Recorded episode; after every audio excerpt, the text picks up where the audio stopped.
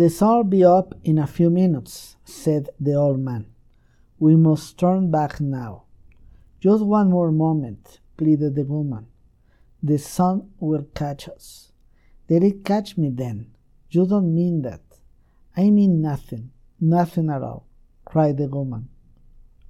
The sun was coming fast. The green in the valley burned away. Searing wind blasted from over the cliffs.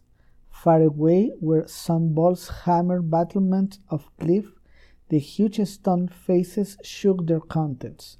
Those avalanches, not already powered down, were now released and fell like mantles. Dark, shouted the father.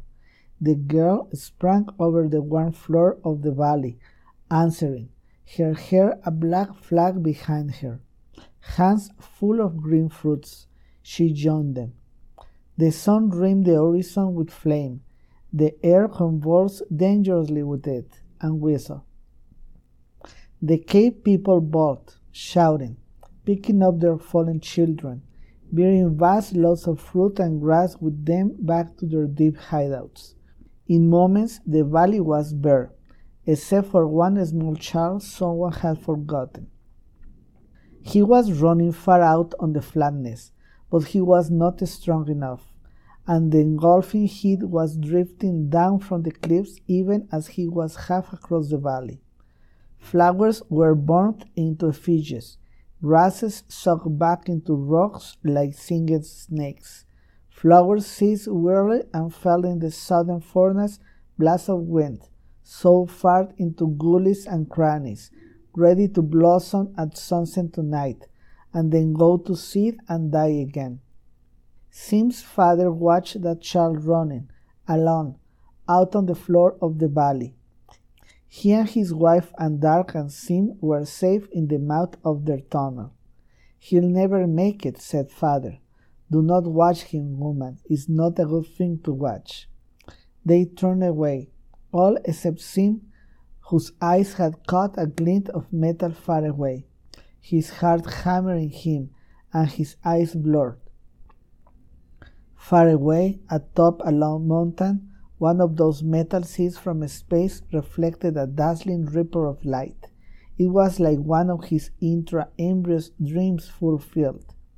A metal space seed, intact, undamaged, lying on a mountain. There was his future. There was his hope for survival. There was where he would go in a few days when he was, strange thought, a grown man.